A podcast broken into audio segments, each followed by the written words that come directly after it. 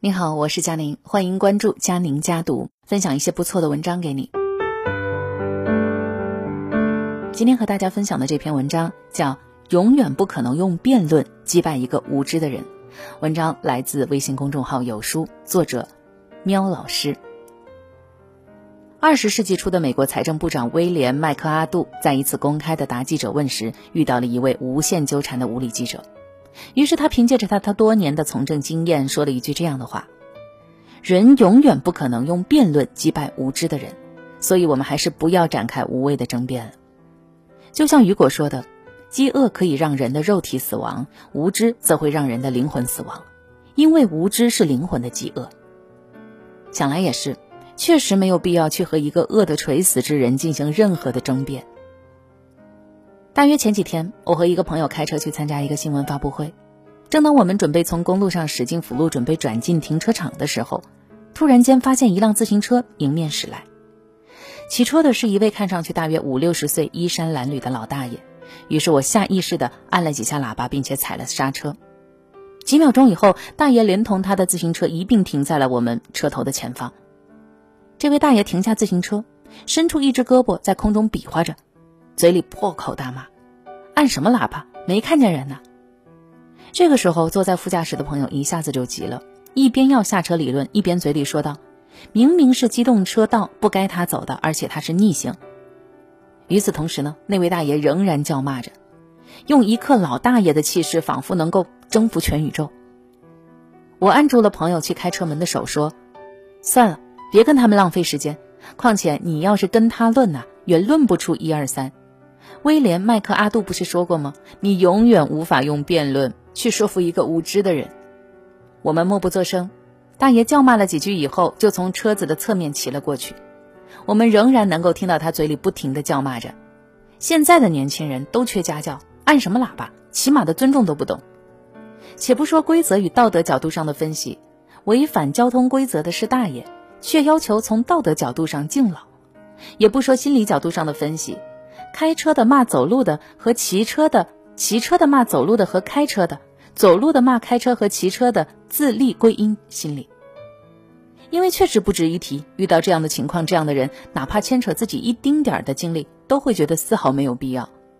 这就好像被一条疯狗盯上，难道你要去和疯狗战斗吗？正如二零一七年发生在演员刘杰身上的事情。她与男朋友去医院看外婆的路上，跟一名醉汉发生了一些争执，进而理论争辩。结果醉汉二话不说，抽出刀子冲着女孩连捅两刀，一刀心脏，一刀脾脏，因抢救无效死亡。醉汉又追着刘杰的未婚夫一路砍杀，导致他的未婚夫在逃亡当中腿部被砍三刀。因为一场无谓的争执而变得家破人亡，不禁令人唏嘘万分。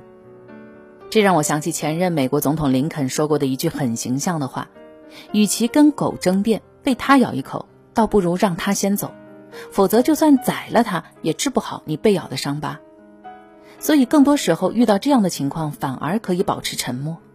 这并不是意味着懦弱和妥协，而是一种无声的智慧。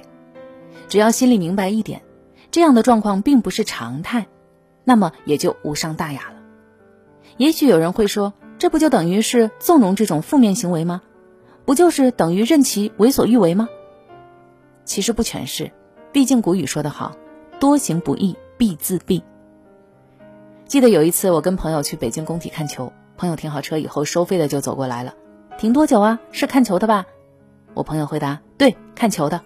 管理员说：看球出来十一点多了，那会儿我们都下班了，你给一百块吧。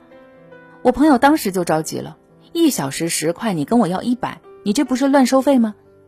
管理员说：“都这个价，要不你去那边再看看。”我能明显看出来，我朋友还是想去跟他说道说道，就急忙劝说道：“给他吧，反正也不是天天停，不就那么一次吗？”说完就掏出了一百块钱递了上去。这时候我看见停在我们前边的车上走下来一对男女，穿着国安绿的衣服，应该也是看球的。停车的过去跟他们要钱。看球的吧，你给一百块钱吧。那男的说道：“我们看球该多少钱就多少钱，我一分不会少给你。一小时十块。”停车的还是继续说道：“球赛结束了，我们都下班了，我到哪儿跟你要钱呀？”那个小伙子说：“现在七点，结束十一点，四个小时我给你五十块可以吧？没你那么收钱的，怎么着？你要跟我要一百，我可就报警了。管理员拿下钱，挥了挥手，示意让他们走。不得不说，我给小伙的执着点赞。我看到那对男女有说有笑的往球场走去，手里挥舞着小绿旗子。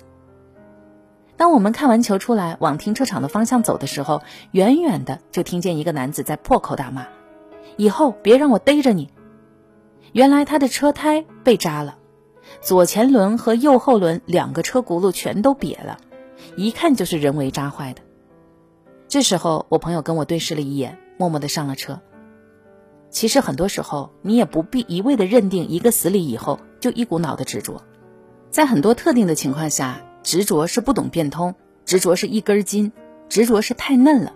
尽管执着固然令人敬佩，后来听其他的管理员说，有一次他偷摸扎别人车胎的时候，恰好被人用行车记录仪记录下来，然后几个人把他打进了医院。从那以后，他再也没有在这里收过停车费。是的。任何一种为所欲为的行为，除了与他人争辩之外，一定都有一个属于他的方式和结果等待着他。从社会学的角度上看，人们普遍的都希望通过自己的观点去碾压对方，去纠正对方，用自己的价值观去影响他人，这是人们之所以会有争辩行为的潜在心理需求。可是，不同层次的人对于事物的认知是不同的，对于同一件事情的认知方式也是不同的。塑造了各自不同的观点，有的时候甚至是相悖的观点。从这个角度上看，与认知不同的人辩论，确实是浪费时间又毫无意义的事情。对于一个不讲交通规则却讲尊老爱幼的老大爷而言，你没办法跟他讲交通规则，那样无异于浪费口舌。相信我，与辩论和争吵相比，只有让他切身体会违反交通规则的坏处，才是对他最好的教育。好，感谢您的聆听，这就是今天的文章分享。我是佳宁，下次见。